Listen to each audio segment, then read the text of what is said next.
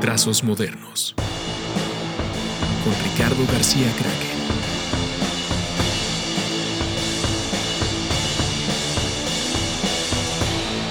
Hola, eh, estamos en un nuevo episodio de Trazos Modernos. Eh, hoy con una invitada muy especial eh, y curiosamente la primera diseñadora de modas o diseñadora de ropa. Eh, Marica Vera, muchas gracias. Ay, gracias por invitarme. ¿Cómo estás? Muy bien. Muy bien, gracias. Pues este curiosamente es el primer episodio que grabo en 2020 eh, y ya está como en esta nueva etapa el podcast. Eh, y justo me gusta estar entrando con alguien que no es como ilustradora o animadora o de todo lo que habíamos estado pues como invitando. Eh, pero me interesa mucho porque de una forma u otra pues también hay sensibilidad, sensibilidad gráfica. Eh, y pues más que otra cosa quería platicar contigo. Eh, empezando un poquito por el principio, eh, ¿qué te llevó a estudiar lo que, lo que estudiaste o a trabajar en lo que estás trabajando ahora? Em,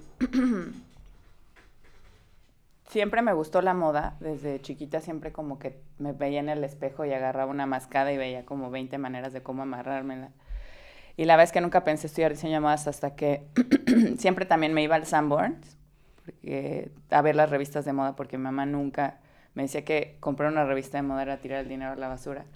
Entonces yo me iba al Sanborns y mientras que ella se echaba el café, yo me quedaba en los libros viendo las revistas de moda. y bueno, siempre hubo como una, siempre me llamó la atención, pero pues crecí en Veracruz y obviamente sin una cultura de, de moda, ¿no? Este, me acuerdo que en la misma calle donde yo vivía había una señora que hacía vestidos, ¿no?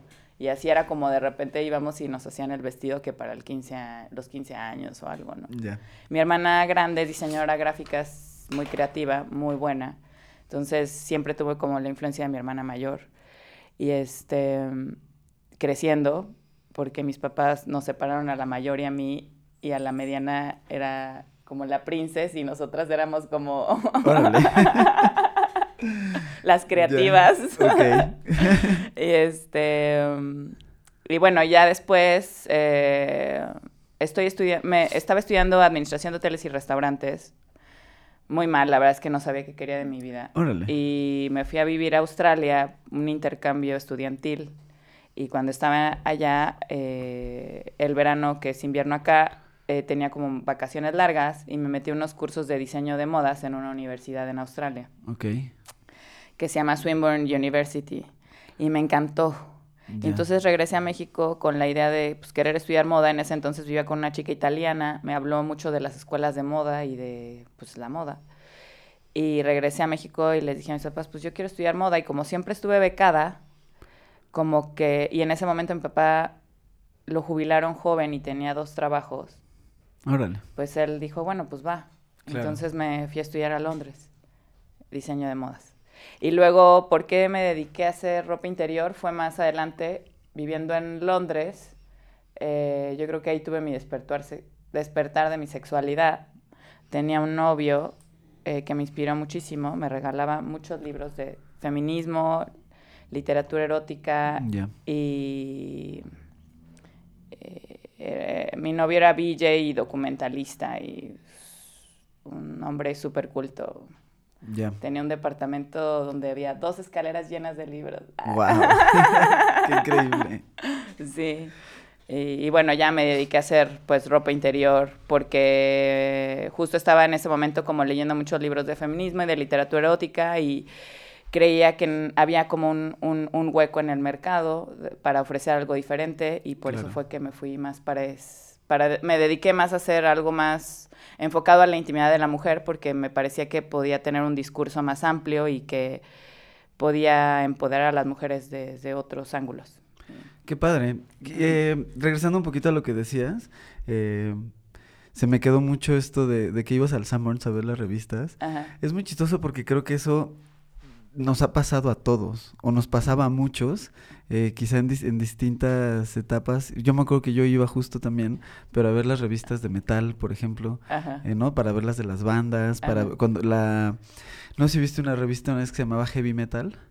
Ajá. que en Sí, realidad sí. era más como de cómics Sí. y que en realidad traía como cosas súper interesantes, pero pues no te las comprabas porque no te alcanzaba y pues tampoco te iban a dar para revistas.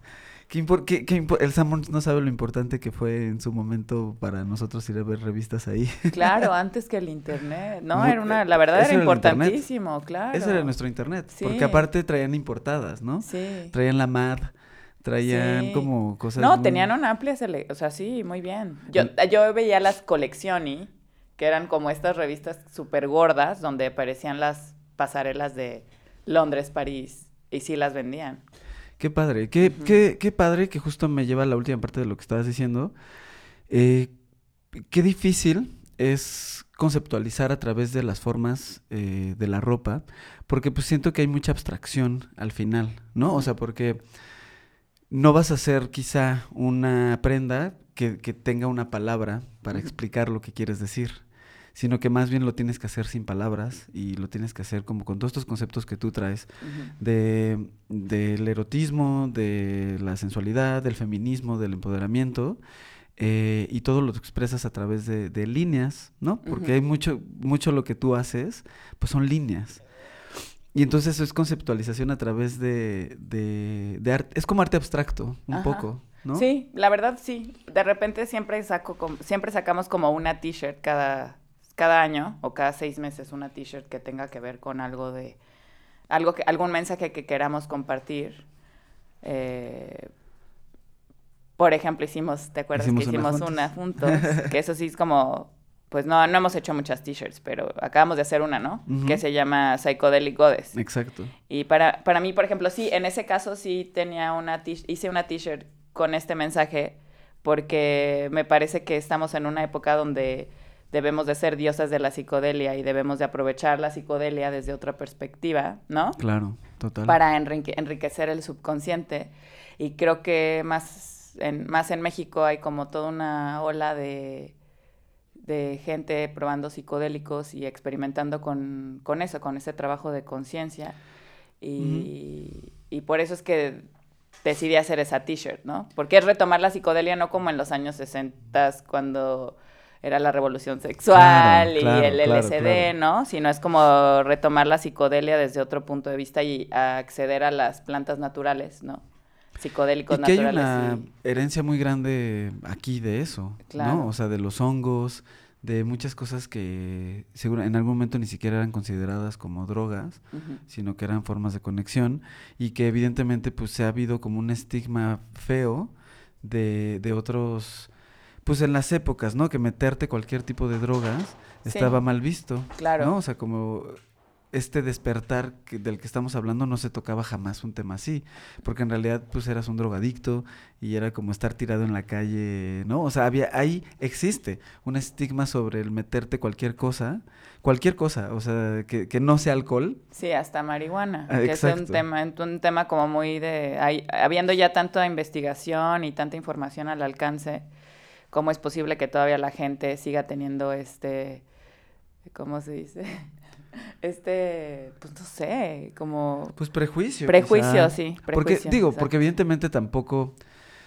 O sea, creo que en en el momento en el que entendamos que ni todos somos malos ni todos somos buenos, sino que hay muchas, muchos shapes ahí y que así como hay alcohólicos, pues seguramente también hay drogadictos, pero así como hay alguien que se toma dos cubas, eh, pues hay alguien que quizá nada más se da un toque. ¿sabes?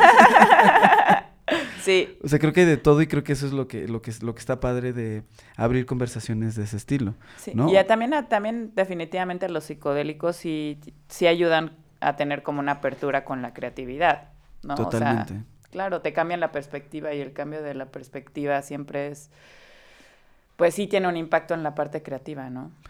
Cuando empiezas a hacer una colección, eh, que supongo que tal cual te viene inspiración de cosas que estás viviendo, que estás pasando, eh, tanto de un lado en la parte técnica, eh, ¿cómo te gusta bajarlo? ¿Cómo aterrizas? ¿Dibujas? ¿En qué dibujas? Hago y conceptualmente, perdón, Ajá, sí, y sí, sí. conceptualmente, creo que, que- que es creo que justo lo que ibas a decir sin que te lo hubiera dicho, Ajá. este, conceptualmente, ¿cómo vas bajando las ideas a materializarlas en, en prendas? Hay como dos maneras, trabajo de dos maneras. Una, una manera es mucho research eh, y me encantan como referencias muy clásicas, referencias de la moda clásicas, fotografía de los años 70, 80, 90. siempre estoy buscando como referencias de, de, imágenes donde aparezcan mujeres y donde se vean como, eh, como de una manera como enaltecidas, ¿no? Como, y de, de, eso tengo muchísimo. Eh, otra manera en la que hago research es, eh, hay una plataforma que se llama Etsy. y en Etsy venden patrones, patrones de los años, venden patrones de los años 80, 70, 60. Puedes encontrar patrones desde los años 20 de moda.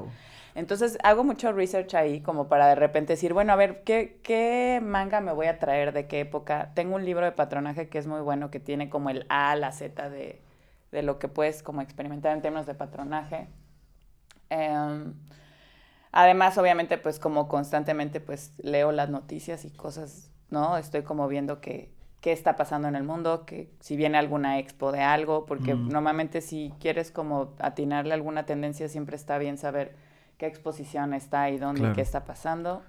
Este... Um, ¿Ves los eh, las presentaciones estas que se hacen como de tendencias del año y todas esas? La verdad, la verdad eso no, porque pues es, es, es, acceso a información es caro, pero lo que sí veo es una, tengo una aplicación que se llama Vogue Runway, que todo el mundo la debería tener si se dedica a la moda, y es, ahí están todos los updates de todos los, todos los, todos los desfiles y todo lo que está pasando en diferentes lugares del mundo. Y entonces ahí puedes ver más o menos encontrar, si, si te los ves todos, como yo, empiezas a encontrar como tendencias, ¿no? Entonces tú, tú misma puedes eh, hacer tu mismo headhunting de tendencias. Pero mm, intento mantenerme muy como en la línea de, de lo que ha sido Marica y de lo que le ha funcionado a Marica y siempre como tratando de innovar, ¿no? Claro. Este, eh, traer siempre algo nuevo, algún nuevo elemento siempre algo pues muy minimal porque en realidad no soy muy... Claro. la marca es muy minimal, como tú dices, de líneas y de cosas muy sencillas. Siempre he ido como de la idea de que menos es más. Claro. Y como buscar ese, ese, ese equilibrio perfecto para que tengas una prenda que, que siga teniendo el DNA de la marca, que es sensualidad, que es atemporalidad y que es elegancia. Entonces, siempre que termino viendo algo, que ya termino de ver un producto final, cuando a veces digan, decimos, no, este no, este lo matamos y ya no... Lo no repasas por esos tres. Sí, siempre como que trato de pensar, ok, es elegante, eh, obviamente el fit, ¿no? Que quede bien, porque pues hacemos, no sé, de tres a cuatro pruebas por cada prenda, que cada diseño que confeccionamos para que el fit sea perfecto. Ya luego ya, o me lo pongo yo como una semana y regreso y digo, ah, aquí que el tiro o lo que sea, ¿no? Tratamos de hacer mucha prueba de fit. Y luego, pues eso, que cumpla con, los, con el DNA de la marca, que es sensualidad, em, elegancia y, y pues que se vea moderno, contemporáneo, ¿no? Y sí, creo que eso. Hago a veces investigación en biblioteca, a veces investigación. Si estoy en Nueva York, siempre procuro ir a, la biblioteca del FIT, que tienen un montón de cosas. Puedes accesar a revistas de, o sea, puedes abrir la revista que quieras de quien quieras del año que sale, claro. Sí, me gusta regresar a los libros, la verdad, porque de repente ya siento que ya el Pinterest y como, como que el, como estamos viviendo en este mundo aleatorio donde ya hay como el algoritmo te lee. Claro. Como que siento que ya todo lo que ves está como programado hacia ti. Ya no te sorprendes. En la red, ¿no? Sí. Ya no hay nada que te sorprenda porque ya te están diciendo que deberías de seguir viendo por lo que ya viste. Ajá. ¿No? Y entonces como que te rodean. Digo que pues para eso es y, tiene un final comercial al final, ¿no? Lo que quieren es que compres algo y están eh, analizando tus gustos. Pero efectivamente, pues te dejas de sorprender, porque te empieza a dejar de ver una parte de internet que ya no te la va a mostrar o que no te la va a sugerir si tú no la buscas. Y si no la conoces, pues cómo la vas a buscar. Sí, sí. Y luego también me ayuda mucho mi... El Trato de alejarme del Instagram, ¿eh? la verdad. Yo soy... Tengo una social media fobia, lo que yo le describo como una social media fobia. Y entonces de repente estoy y no, pero la verdad es que yo trato de no estar mucho en el Instagram porque siento que me genera. Entonces, como que igual y tengo como mis top 10 de cuentas de Instagram y luego esas son las top 10 que de repente digo, voy a ver Instagram y entonces me meto a mis top 10. Eso está bueno. Pero también uso mucho el Tumblr. El Tumblr. Uy, Ajá. yo también. Este, y también mi novio usa mucho el Tumblr y como es. Como le encanta la pornografía en el Tumblr. Que ya la, que ya la quitaron. No. ¿Han quitado? No, no la han quitado. Solamente tienes que. Tienes que buscar distintos. Según yo ya había quitado. No, no. Básicamente lo que quitaron es en el buscador no puedes poner ninguna palabra obscena, ¿no? O sea, no puedes poner. No puedes poner como threesome. O sea, te va a decir, yo no hablo ese lenguaje, pero en realidad hay un montón de ¿Ah, contenido, sí. No sé. No, no, ya no. es que según yo las. No te creo. Es que no, es que antes, antes sí me, antes sí me salía, ¿eh? antes sí me salía y había, y había muy buenas cosas ahí. Pero según yo de un tiempo para acá lo, lo habían quitado. Habían quitado toda la pornografía de Tumblr. No, sigue ahí. Dijeron que le iban a quitar, pero fue mentira. Nada más que tienes que tener como una de esas cuentas de antes para que todavía te aparezca. Mi cuenta es súper vieja, ¿Ah, entonces seguro sí, sí. Pero. Pues, ah, te estás portando muy bien. exacto, exacto. Más bien ya no la estoy viendo. La tengo que volver a ver. No, pero no creas, ahí en, el, en Tumblr también hay, hay buen research. Porque, el, no sé, siento que todavía hay cosas de más calidad. Yo hago mucho research ahí. Eh, de repente, ya sí con más palabras claves, pero sobre todo como para porque creo que el proceso es muy parecido del, del lado gráfico. o sea, cuando voy a hacer un cartel o cuando voy a hacer algo, pues normalmente pues, me meto en el tema, eh, empiezo a ver qué hay, qué, qué, se ha hecho. O sea, si se me ocurre hacer, no sé, un gato, pues me pongo a buscar todos los tipos de gatos que se han hecho, ¿no? Como para entender eh, dónde puedo entrar o dónde incluso puedo ni siquiera meterme por ahí o qué líneas han estado interesantes. Se parece mucho a los, al final a los procesos y que todo tiene que ver con una conceptualización, ¿no? Que al final es, es, lo importante. Sí. Porque creo que es lo que te hace diferente. Sí. Y, y está muy chido. O sea, ¿cómo has... Eh, digo, me, me, queda claro que lo has hecho eh, porque tienes el, el, ADN de la marca, que no te mueves, de entre colección y colección no te mueves tanto, pero a pesar de eso, pues sí se ven diferentes tus colecciones, ¿no? que eso se ponga el reto aparte más fuerte. Claro. El no repetirte. Claro. El no de repente ser algo que a lo mejor hiciste hace cinco años y como va en el DNA de la marca, pues a lo mejor no te, ni te das cuenta de que te estás copiando a ti misma. Claro. Pero que está padre también porque me ha pasado no sé, que me han dicho amigas de que el vestido que me compraron hace cinco años, que luego se lo siguen poniendo, por este concepto de atemporalidad de la prenda, y entonces que, que, las ven y le dicen, me, me, encanta tu vestido, y entonces le dicen que se meten a la página web y ya no lo encuentran. Claro. Y es ese sentido de la temporalidad de la marca que también es, está padre también de repente volver a abrir el archivo. Y que creo, y que creo que está súper, o sea, creo que es muy, bueno, para mí siempre ha sido muy válido eh, entender una pieza de arte, de lo que sea, que no entiendas al 100% en qué momento se hizo. O sea, que, no hable por la época, porque puede ser atemporal. O sea, porque eh, un cuadro, un dibujo, una prenda, que se, que se entienda de que el simple hecho de por estar bien hecha, no importa la época en la que se hizo, ni siquiera a lo mejor incluso las herramientas con las que se hicieron, si está bien hecho, pues se va a apreciar por cualquier persona. Incluso hasta por persona que a lo mejor no está tan culta en los temas, ¿no? Como en la apreciación del arte o en la apreciación de, las prendas. Sí. ¿No? Porque seguramente te ha pasado, ¿no? Cuando abriste tienda, este, ahorita estás en contacto con mucho más gente, con público distinto, y a lo mejor antes tenías como un público un poquito más fuera de tu círculo, ¿no? Ajá. Y ahorita, eh, por lo mismo creo que que por la conceptualización que has hecho, más gente te entiende y te entiende muy fácil, ¿no? Sí, es un proceso. Ahí estamos este, intentando que, que, pase, ¿no? Como el encuentro de la prenda, la calle, la, la persona, la experiencia de compra, el cliente y que se vaya contento. Pero sí, sí es este, sí ha funcionado, sí ha funcionado. Creo que sí tenemos muchas clientas que les encanta y que regresan y que están muy felices con sus compras. Y que hay de todo, ¿no? De las que igual y no tienen mucho tiempo y vienen y compran y se llevan y a otras que les mandamos a sus casas. La tienda en línea funciona muy bien, la verdad. No tenemos quejas, somos bastante eficientes en el sentido de envíos en línea. Métanse, por favor. Y discretos. Métanse a la página, por favor. sí. Oye, y en la parte de... O sea, los mensajes eh, que estás dando, eh, obviamente son los que nos decías del ADN, pero ¿cuáles son los mensajes que tú quieres dar?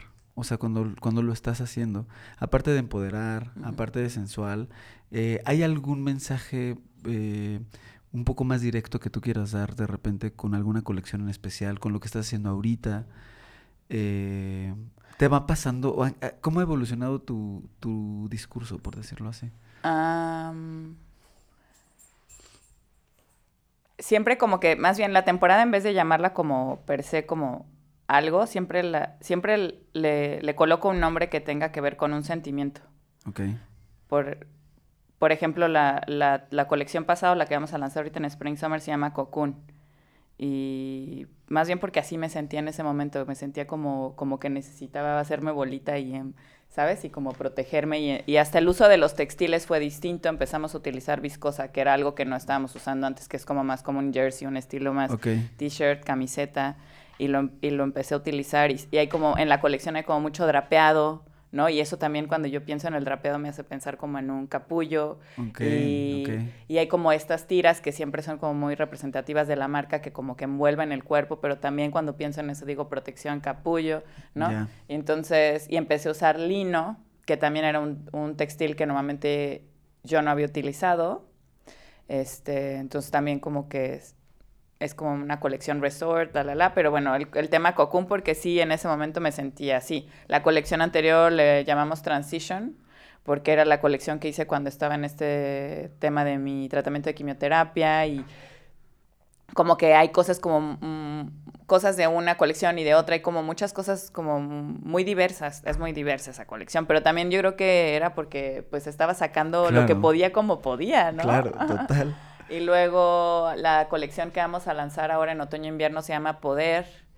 Y es toda, es una colección 100% negro y con un poco de blanco, negro y blanco. Y, y habla de eso, como de, de, del poder que te puede dar una prenda cuando te la pones y la importancia del, del tener el poder y, y, cómo utilizar el poder a tu favor. Y está, la verdad me encantó la colección. Y hay como empecé a explorar con eh, tazos, que son como estos flequillos como de los años 20, pero no se ve nada, nada años 20, se ve muy contemporáneo, como esta idea como de la showgirl, pero hay, de hecho hay muchos elementos como de detalles muy femeninos, que de hecho Marica siempre se ha, se ha distinguido por tener como ese toque masculino muy, muy presente dentro de las colecciones, como jugar con esos dos conceptos de lo masculino y lo femenino, pero en esta colección que viene en otoño-invierno, sí hay mucho esa juxtaposición de lo femenino con lo masculino. Y, y eso también tiene que ver con el poder, ¿no? Porque hay poder masculino y poder femenino. Claro. Entonces está padre. las energías. Y sí, sí, sí.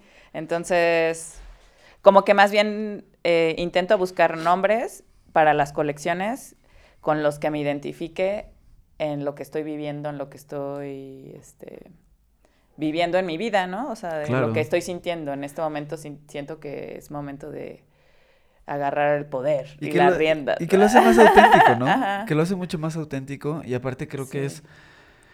Creo que está increíble, o sea, creo que está increíble dar mensajes así, eh, como, o sea, estamos en unas épocas súper difíciles y súper como de ruptura, que, que, no sé por qué no se había roto antes, ¿no? O sea, que está bien que se esté rompiendo cosas, que está bien que, que el poder y, y, la, y, y lo visual del feminismo, eh, pues así es como tiene que pasar, ¿no? Y creo que justo las herramientas como las que tú estás usando, que son herramientas... Eh, pues como personales, porque al final eh, la lencería y todo eso, pues quizás es algo que traen abajo, ¿eh? y que es algo que, que, pues más bien es un empedramiento que nadie lo tiene que ver, pero ellos ya, ellas, ellas ya lo sienten quizá, el traer alguna prenda de estas con una conceptualización así. Y sí les pasa, la verdad sí les pasa. Sí creo que hay un elemento, sí hay un elemento de empoderamiento en las prendas energéticamente. Yo sí creo, yo creo mucho en la energía, creo que, y creo que las prendas las hacemos de una manera muy honesta, como pocas marcas ya, la verdad, porque podemos ver Claro. muchas cosas y ponernos muchas cosas, pero tú no sabes cómo están hechas las cosas. Claro. Y la verdad yo sí creo que Marica, Marica sí tiene, y desde el inicio siempre me, me- me monté en un, en un lugar donde dije, yo no voy a pagar barata mi prenda. y no la pago barata. Claro. Ni con Este, niños en una bodega. No. Y, y entonces tenemos, tenemos una empresa con 13, 13 personas trabajando y pues intentamos hacer lo mejor posible para esas 13 personas, ¿no? Claro. Y intentamos generar, o sea, estoy intentando eso, tratar de construir una, un ambiente de trabajo, digo, es difícil ser emprendedor y es difícil ser jefe, qué horror. Pero bueno, yo sí siento que las prendas sí tienen ese elemento de que verdaderamente están hechas con mucho amor y con una buena intención y con un diseño único que no van a encontrar en ningún otro lugar, Claro. que las hace muy especiales y que además tienen una calidad que, que hace que las prendas se queden en el closet de la chica por varios años y, Claro. y sí tiene ese efecto marica que le llamamos, que sí es cierto, o sea, te la pones y este y, y las chavas siempre me dicen, "No, cuando me puse el marica me sentía increíble y todo el mundo me preguntó de dónde era lo que traía puesto y Total. mi amiga me, la, me- tengo una amiga en Nueva York que es, ama la marca y de hecho acabamos de hacer unas fotos porque fui y me quedé con su casa y eso me dice, "Es que no inventes, a mí la gente me para en la calle y me dice, "¿Qué traes puesto?" Está increíble. Pues aparte habla mucho de, de mucha coherencia, en- ¿no? O sea, porque sería, como dices, creo que sí es muy importante como esta responsabilidad de tener una marca, eh, pues más que responsable, sino coherente y, y, o sea, sería horrible querer empoderar a, a esta chica, eh, no empoderando a quien está trabajando para ti. ¿No? O sea, que creo que justo ahí la vibra no correría, la energía, las buenas energías de quién lo está haciendo y quién se lo va a poner, Sí. ¿no? O sea, el hecho de no explotar a nadie, incluso quizá no explotar recursos, eh, con todas estas cosas que sabemos que hay como mucha... Algo sabía, que no sé qué tan cierto sea, tú lo vas a saber mejor que yo, de que la moda es una de las industrias más contaminantes del planeta. Sí, sí lo es. Y, y, y está, o sea, es un dato pues alarmante al final, o sea, como están las cosas ahorita. Pero hay un montón de avances en la tecnología, está loquísimo, la verdad. Yo siento que hay una falta de información, una falta de cultura. Desgraciadamente, la- las personas que producen en volúmenes más grandes, igual por los precios de insumo que tienen que manejar, no pueden implementar estas nuevas tecnologías. Pero acabo de regresar de una feria, también como dentro del parte del proceso creativo. Ya se, ya se vuelve una parte como de inversión para una empresa, que es la innovación. Claro. ¿no? Entonces hace poquito fui a una feria en Nueva York que se llama Premier Visión. Estuvo espectacular lo que vi. O sea, espectacular. O sea, no nada más hay. O sea, la, digamos que lo, lo que está pasando en términos de tecnología con la fibra, Con la fibra es como el hilito que Ajá. usan para después hacer la tela, ¿no? Y entonces hay muchos avances en, en términos de desarrollo de fibra. Hay una, hay fibras que son naturales, por lo tanto son biodegradables. Ok. Y inclusive hay telas que te aseguran que cuando se van al landfill, que le llaman, que es como al desecho, Ajá. en tres años se desintegran. Órale. Este, también hay, obviamente, telas hechas con eh, polímero reciclado de, de plástico y después, con, eh, bueno, hecho tela, ¿no? Eh, hay muchas cosas. Hay un, bueno, este se llama econil. El econil es eso, es como dicen que recogen eh, redes de plástico de los mares y, y botellas y limpian y luego hacen tela con Eso, el eso, econil. lo, eso lo había escuchado porque justo platiqué con alguien que, eh, Arturo, que ahora lleva las cosas de Timberland, eh, y justo me estaba platicando que están haciendo muchas prendas de, de Timberland, de las botas y así, con materiales así, o sea, con, o sea, la suela se hizo con no sé cuántas botellas, o sea, como que este, volver a usar las cosas y que no se queden ahí tiradas, pues creo que es, es, es una responsabilidad importante. Incluso del arte, yo siempre lo he visto que se desperdicia tanto papel y las tintas son tan tóxicas y hay tanta, tanta... Hasta los tickets que te dan, ¿no? Tengo una amiga que es muy, que es, que es muy, que está muy loca porque no tiene refri. Ok, ok. porque esa es su manera de, de no contribuir a la contaminación del planeta. Entonces ella no tiene refrigerador en su casa. Ok. Pero ella es así de que no agarres el ticket cuando vas a comprar cosas al supermercado. Porque dicen que es súper tóxico. Y son de esos que cuando le pasas el dedo Sí, se pinta sí, de sí, negro, ¿no? Sí, sí. Aparte de, de tu research en moda y todo, eh, ¿hay algunas otras cosas en las que te inspiras? O sea, ¿hay eh, otros artes u otros lados del arte que te inspiran para llegar a hacer tus colecciones? Eh, sí, sí. También la arquitectura, también em, inclusive el arte, el arte contemporáneo, em, el diseño gráfico, sí, sí. O sea, también la editorial. Ah, eh, Tengo, por lo general, eh, tengo suscripción a editoriales de moda y también, pero de, de moda slash arte, ¿no? Porque siempre todas, pues no nada más hablan de moda, hablan de arte, de moda, de arquitectura, de Claro. literatura, ¿no? Entonces tengo mis suscripciones, por ejemplo, Days and Confused, eh, Another Magazine, Número Magazine, eh, Porter Magazine, y entonces como que siempre veo, también me gustan mucho las revistas de interiorismo, hay una que se llama Domino y también como que me gusta también el diseño de mobiliario y cosas. Qué padre que des tus referencias. Sí, Porque creo que hay mucha gente, eh, al menos de los que escuchan este podcast, ajá. que en su...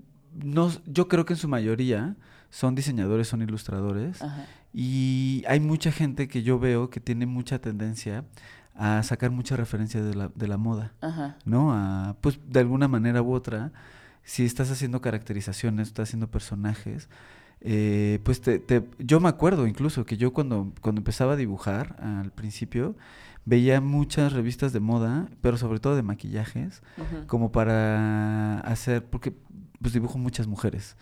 Y como que me referenciaba mucho de ese tipo de cosas, como para yo maquillar mis dibujos, por decirlo así.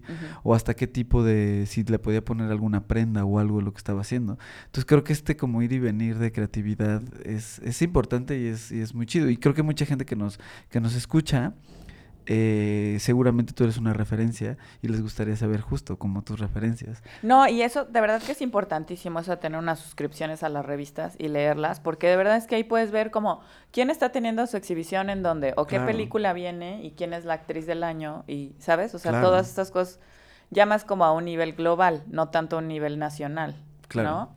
Que siempre pues es importante saber qué es lo que está pasando, ¿no? No. Pues si llegas y te hablan de, no sé, de alguien y dices, uf, ¿quién es esta chica y cuál es esa serie que no sé ni de qué me están hablando? Entonces creo que sí es importante es tener esa cultura, que todavía yo sí creo que aunque la editor nos hemos alejado mucho de la editorial empresa, es importante de la, de la editorial también vienen, o sea, están, ellos están informados, ellos saben las cuáles son las, entonces es una manera pues fácil de mantenerse al día, ¿no? ¿Ha sido, ha sido difícil eh, mantener tu marca como, como, pues como una marca? O sea, todo este- ¿cuánto tiempo lleva ya? Sí, tenemos 10 años, este 10 año años. cumplimos 10 años. Wow, Este año- felicidades. gracias. Sí, no, este año cumplimos 10 años y la verdad los primeros cuatro no fue un, los primeros cuatro no era Marica como conocemos Marica.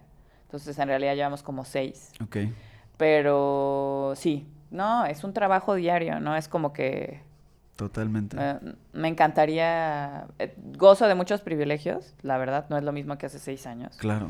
Como que puedo desaparecerme de la oficina y no contestarle a nadie. y claro que todo eso tiene repercusiones, pero, ¿sabes? O sea, sí, ya, o sea, de repente ya digo, hasta luego. Pásensela bien. Ahí sí venden bien, y si no también. No, no es cierto, me pongo a hacer mis meditaciones. Me pongo a hacer mis meditaciones a distancia de que soy próspera, soy próspera, Perfecto. soy próspera. El dinero llega a mí con facilidad. Exacto, exacto. El dinero es una energía. Ajá, no, bueno, este, y la verdad es que sí, aprender más, eh, desde después de mi experiencia de cáncer, eh, como que justo ahora estoy como, es que uno puede ir como una máquina, como una bola, como una avalancha, ¿no? O sea, la vida es la vida. Claro. Tú decides si eres bola de nieve o, no sé, gotitas de agua, gotero, ¿no? Ajá. Entonces, está loquísimo, ¿no? El poder de la mente. Después de, después de esta enfermedad, la verdad es que he trabajado mucho en, en, en, en estar más consciente de mis pensamientos. Entonces, como que antes iba como una avalancha, te lo juro, era como la bola de nieve, güey. Quería llevar, hacerlo todo sé, hoy, sí. mañana, pasado, ya, mañana, ya, estoy, ¿no? Como si tuviera algo en, atrás de mí persiguiéndome. Prisa. ¿no? Ajá, y luego ya ni disfrutas, ¿no? Entonces ahorita justo es como, no, a ver, antes de pensar en cualquier locura que te pueda ocurrir, ¿no? Como abrir una tienda en Nueva York o algo así, porque literal vengo de mi viaje en Nueva York y fui a ver tiendas. Wow. Y, y como haciendo números, ya sabes, mi, mi, tienda en Nueva York, ¿no? De que, güey, ¿cuánto dinero, cuántos millones necesito para mi tienda en Nueva York, güey, para vivir esto? Mi plan, ¿eh? rentar una tienda y vivir abajo. ¡Ah! Este, pues sí, ¿da? Y meterme al Equinox para ir al gimnasio y bañarme ahí todos los días. Pero bueno, no, es decir, cuándo, cuándo quiero y qué quiero y por qué lo quiero y en qué momento lo quiero y qué quiero disfrutar de mi vida, ¿no? Y no todo es trabajo, entonces es como cómo encontrar ese equilibrio. Y mm, justo ahorita que tengo 10 años es como pararme y decir, a ver, qué son las cosas que he hecho bien, qué son las cosas que he hecho mal y qué son las cosas que quiero hacer que no he hecho, porque hay muchas cosas que desde el inicio de, de cuando yo estaba estudiando en la universidad y que tenía este sueño que se llamaba Marica Vera, tenía muy claras y que en estos 10 años no las he hecho, ¿no? Como darle un poco más a la parte de contenido de la marca. Claro lo de hacer un podcast. Ah. Me parece Lo de hablar de, sexualidad y así. Empezamos, empezamos con algo muy, muy, muy pequeño en la tienda. El, el 14 de febrero hicimos un evento, invité a un amigo mío que, que es un experto en shibari y hablamos del shibari.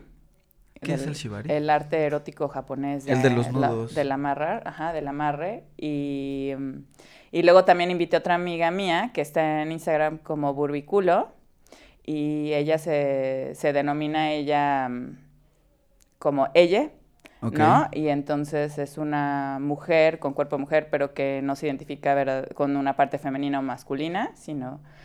Y habló muy bonito sobre la sexualidad y las diferentes maneras en que tú te, tú, tú te identificas con tu sexualidad y como estuvo muy bonito porque yo siento que está padre también eh, poderle compartir a la gente una abrirles, abrirles sus mentes y que entiendan otras perspectivas y claro.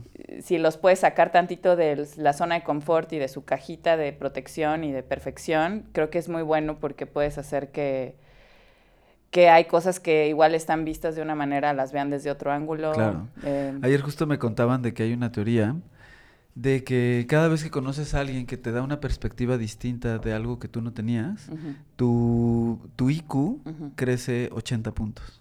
Ah, sí. O sea, por el simple hecho de entender y aceptar eh, o asimilar eh, visiones o teorías que no son tuyas, sino que vienen de otro lado, eh, por el simple hecho de ya asimilarlas, tu IQ está creciendo. Y creo que era una cosa así de IQ 80 o algo así. Eh, y era eso, o sea, era, si a lo mejor en tu país el, el, matrimonio gay, por ejemplo, está prohibido y así era y para todo el mundo era normal, conoces a alguien que en su país sí es legal, el simple hecho de asimilarlo, tu inteligencia y tu percepción ya están creciendo. O sea, a veces puede ser tan simple como conocer gente, viajar, entender otras perspectivas, ¿no? A lo mejor no es, a lo mejor no es eh, sé tolerante, tolera a todos y entiende a todos, es no. Creo que para eso hay que conocer. Creo que es muy difícil imponer ideologías cuando en realidad creo que estaría, es eh, como esto que hiciste, de dar a conocer ideologías, ¿no? De que la gente se acerque, conozca, escuche más que decirles, pues es que ya lo de hoy es esto y todo el mundo tiene que ser así y ya nadie nos vamos a definir por nuestro sexo ni por nuestro género, que siento que es junto cuando hay mucho repele de, en las redes sociales, en las noticias, de la sociedad, eh, cuando, cuando se sienten que les están imponiendo cosas a las que no están acostumbrados. Y creo que es muy importante justo como abrirte, conocer, simplemente te haces más inteligente, ¿no? Cuando, cuando, cuando estás como percibiendo otras cosas. O que puedas hablar desde de un tema de una perspectiva más amplia y con más con más conocimiento básico, ¿no? Incluso para decidir si te gusta o no te gusta algo, ¿no? como, como entender si, si va contigo o no, pues está bueno conocerlo. O sea, a mí me pasó, por ejemplo, que de, de, de, adolescente pues odiaba y, sigo toda la parte de la, de la iglesia y de la religión, pero la odiaba desde un punto en el que no entendía perfectamente por qué la estaba odiando. La odiaba por odiarla. cuando la empecé a conocer y empecé incluso a leer Biblia y empecé a, a ver muchas cosas, entendí más bien que la odiaba por ser una institución que, que, quiere ser la dictadora de tu espiritualidad, ¿no? Entonces, en, en, algún momento yo pensé que yo estaba peleado con la espiritualidad, después lo que me di cuenta es que estaba más bien peleado con, con un edificio que te dice, tu espiritualidad la tienes que vivir así. Claro. Pero hasta que no conoces, ¿no? O sea, no, y no es que tengas que tener un odio educado, no, no me gustaría decirle a la gente odien, pero odienlo, odienlo bien, sino que más bien eh, hay, que, hay que conocer para poder aceptar y, para abrir tu cabeza y tu creatividad, sobre todo como creativo. Sí. O sea, creo que como creativo es muy importante que justo lo que decías de, de, que, de que te vas a ver patrones de los años 20, de que te vas a ver patrones de otras cosas, creo que es muy importante como siempre estar alimentando la pupila, ¿no? Siempre estar como muy abierto a a tendencias, o incluso entender. Creo que una cosa que es bien importante, que luego siento que a la, gente se le escapa un poquito, es que las cosas que les gustan siempre evolucionan. Pero las cosas que no les gustan normalmente no evolucionan. Son, es como que te cierras mucho a lo que no te gusta. Y lo que te gusta poco a poco te va evolucionando. Y creo que eso es parte de crecer y eso es parte de, pues, no sé, de ser una persona. Claro, claro. Pero sí, eso, eso es lo que quiero. Quiero trabajar este año en, en que, que las otras cosas que también quiero compartir y que quiero que las mujeres se inspiren a partir de estén ahí más tangibles, ¿no? No tanto en una imagen, no tanto en una prenda. Claro. Como que que yo creo que sí tenemos de alguna manera un movimiento, porque sí hay como un movimiento. Claro. Pero creo que como que ese movimiento tenga más este más espíritu, más cuerpo, más, más esencia. Está increíble. O sea, está increíble el, no, el, más bien el, hablar desde, el, desde tu trinchera, ¿no? Hablar en, los movimientos, tú estás dando tu mensaje desde la parte que, a ti te gusta darla. Sí. Y eso está increíble, porque creo que, pues, como decía, hace más coherente. Y... y... luego también hay mucha objetización de la mujer, ¿no? O sea, yo estoy trabajando en un tema que es la lencería y que son prendas muy sensuales y y creo que es muy fácil terminar en, en caer en este tema de la objetización de la mujer, cuando en realidad lo que nosotros queremos es empoderar a la mujer. Entonces, ¿de qué manera nos alejamos de la imagen per se de una mujer bella con una prenda hermosa, ¿no? Claro. Y, nos acercamos también a... Que eso, que eso está increíble. A otros aspectos de una mujer que también la complementan, ¿no? Complementan. O también pasa, ¿no? O sea, de verdad es que por lo menos estoy intentando trabajar con modelos que me encantan y que son mujeres que cuando estoy con ellas sé que vibran y que tienen como esa sensualidad, o sea, no están muertas. ¿No? y, lo que... y entonces está loquísimo porque luego pues tú igual las puedes ver en un Instagram o las puedes ver plasmadas en algún punto y las puedes ver nada más como un objeto bonito, ahí esta chava tan deliciosa y tan bonita y no sé qué, pero en realidad son chavas que son muy intel son inteligentes, ¿sabes? O sea, tienen sus experiencias, tienen su conciencia, eh, han viajado, entonces es como estoy, tengo que, tengo que verdaderamente trabajar en esa línea de la marca que hable más desde una esencia y desde un... Total. Algo, algo muy como etéreo, ¿no? Claro. Que, eh, que le aporte a la marca y que le aporte al producto y que también... Sí, que sea conocimiento pues compartido entre mujeres, porque finalmente, de verdad que sí, digo, no es que los hombres también, o sea, no crees que yo soy anti-hombre, no, no, pero creo que sí nos podemos ayudar mucho más, creo que sí podemos este, em, impulsarnos unas a otras. Claro.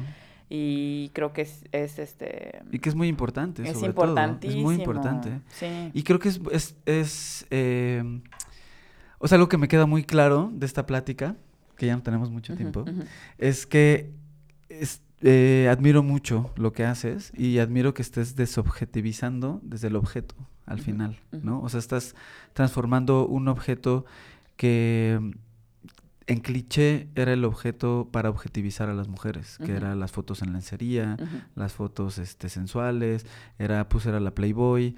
No, pero ¿sabes? está loquísimo. Yo solo lo único que quiero casi como cerrar, está loquísimo como, como después de todo esto del Me Too Movement, fíjate, eh, hay un calendario que a mí me encanta, no sé si lo has visto, el Pirelli Calendar. O sea, yo soy fan del Pirelli Calendar, soy como... Era, era la cosa más bonita para mí cada año abrir el Pirelli Calendar y ver qué estaban haciendo, ¿no? Y a partir de todo este movimiento del Me Too y la la la, se alejaron de toda esta parte como del erotismo que tenía el Pirelli Calendar, del, de la desnudez de la mujer y, y, y, está loquísimo como a pesar de que de alguna manera hemos avanzado mucho en hablar de enfrentar al hombre, enfrentar al abuso, hablar de las cosas, también hemos cerrado mucho esa visión de, entonces no puedo poner una mujer en tetas porque entonces ya le estoy objetizando y ya le estoy faltando al respeto y entonces ya soy el Pirelli Calendar, que era la cosa más erótica y exótica del, de, arte, con los mejores fotógrafos, con las mejores modelos, con las mujeres más poderosas, con las mujeres, ¿no? Y terminó siendo, ¿no? Ya ahora están como completely dressed, ¿no? ¿Y por qué? ¿Por qué también este... Eh, desasexualizarnos. Claro. ¿No? Claro. Eso está, eso pues está es, fuerte. Es como, pues, tapar el sol con un dedo. O sea, no, es que, bueno, pues que no aparezcan. E, es, como el pretexto un poco de. La violaron porque iba vestida así. ¿No? Es quitemos los desnudos para que a nadie se le antoje. Y o para que nadie diga, o para que nadie diga después de que en esta foro session, eh, pues es que a mí el fotógrafo me habló raro, o el de este. O sea Está loquísimo. Sí, y que es una cuestión de educación también, o sea, creo que también eh, en la parte como, como hombre, o al menos a mí lo que me ha tocado desde todo esto, pues es eh, obviamente una autoevaluación y ver qué acciones cometías inconscientes, qué acciones cometías conscientes, ¿no? O sea, creo que nadie somos una blanca paloma y hemos hecho cosas, pero entender desde dónde las estás haciendo. Si las estás haciendo desde una educación que has traído súper arraigada y que hay hasta comentarios que de repente, o chistes que haces, que si los analizas dos segundos antes de decirlos, descubres que a lo mejor estás promoviendo una cultura machista terrible, pues creo que es la parte que nos toca a todos, más bien una parte de educación, ¿no? Y de autoevaluarnos y de más bien dejar de pasarse de lanza. O sea, todas estas cosas de los abusos, de... Y educar a los niños en su sexualidad. O sea, los niños en su sexualidad de que, pues desde niña mi mamá me dijo, pues si te empiezan a tocar ahí o ahí o ahí, esas partes no te tocan, ¿no? Y me dices, ¿no? O sea, cosas tan básicas como esas. O sea, es que yo siento como que uno es dueña de su cuerpo. O sea, yo he estado en muchas experiencias en fotos de desnudo con un fotógrafo hombre y en ningún momento me sentí como que la línea se, se traspasó, más allá de donde yo quise que se traspasara o no. Y creo que, creo que también, o sea, es como, no podemos desasexualizarnos, eso es lo único que yo sí creo, no podemos desasexualizarnos porque, pues, sí, es importantísimo también como mantener esa parte como de lo que somos, seres humanos, y también la parte esta de la desnudez, ¿no? Que es muy del humano. Claro. ¿No? Claro. Y del animal, ¿no? Entonces, ¿por qué de repente ya la desnudez es como... Claro, porque, porque puede llegar a ser un, pues tapemos todo, ¿no? En lugar de resolverlo desde el fondo, que al final creo que es lo, lo, importante. Pues muchas gracias, muchas gracias por venir. Eh, muchas gracias a los que nos escuchan. Eh, Trazos Modernos ahora ya tiene un Patreon. Eh, pondremos el, link en, las redes sociales. Nuestras redes sociales son arroba modernos trazos. Eh, sigan a Marica también en sus redes. Es, ¿Cómo estás? Arroba Marica Vera. Arroba Marica Vera, búsquenlo en todo. Mm, eh, cómprenlo en línea. Maricavera.mx. Punto MX. Punto MX, pero pongan www.maricavera.mx. Y vayan a sus tiendas, que están Condesa Polanco. No, tengo una tienda en La Roma, en Guanajuato 130. Y tengo una tienda en Polanco en Julio Verne 95. Perfecto. Sí. Eh, pues eso es todo. Muchas gracias. Gracias a... Gracias Trazos modernos. Con Ricardo García Craque.